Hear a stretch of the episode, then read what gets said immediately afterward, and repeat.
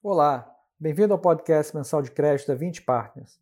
Meu nome é Sérgio Pessoa e eu sou gestor das estratégias de crédito estruturado na 20. Hoje eu vou falar sobre a performance em janeiro do 20 Crédito Estruturado Selection Advisory, que eu vou chamar de VCE, e comentar sobre as perspectivas do fundo para os próximos meses.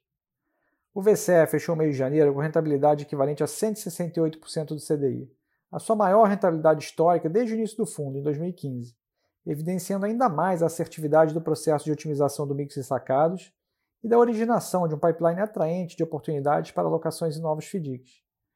Nos últimos seis meses, o fundo rendeu em média 141% do CDI, e nos últimos três meses teve rentabilidade de 152% do CDI, culminando com os 168% do CDI desse mês, uma evolução importante e feita de forma gradual para preservar as características de baixo risco e de baixa volatilidade do fundo.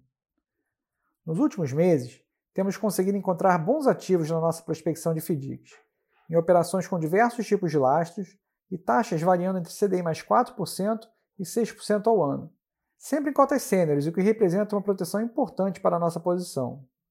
Recentemente, investimos em dois fundos lastreados em recebíveis de cartões de crédito, em um FDIC lastreado em cotas de consórcio e também em um fundo lastreado em recebíveis de venda de painéis solares. Esse trabalho de originação segue forte e temos conseguido identificar operações com lastros novos, além de reduzir os percentuais investidos em cada ativo, alcançando assim uma diversificação cada vez mais saudável para o fundo.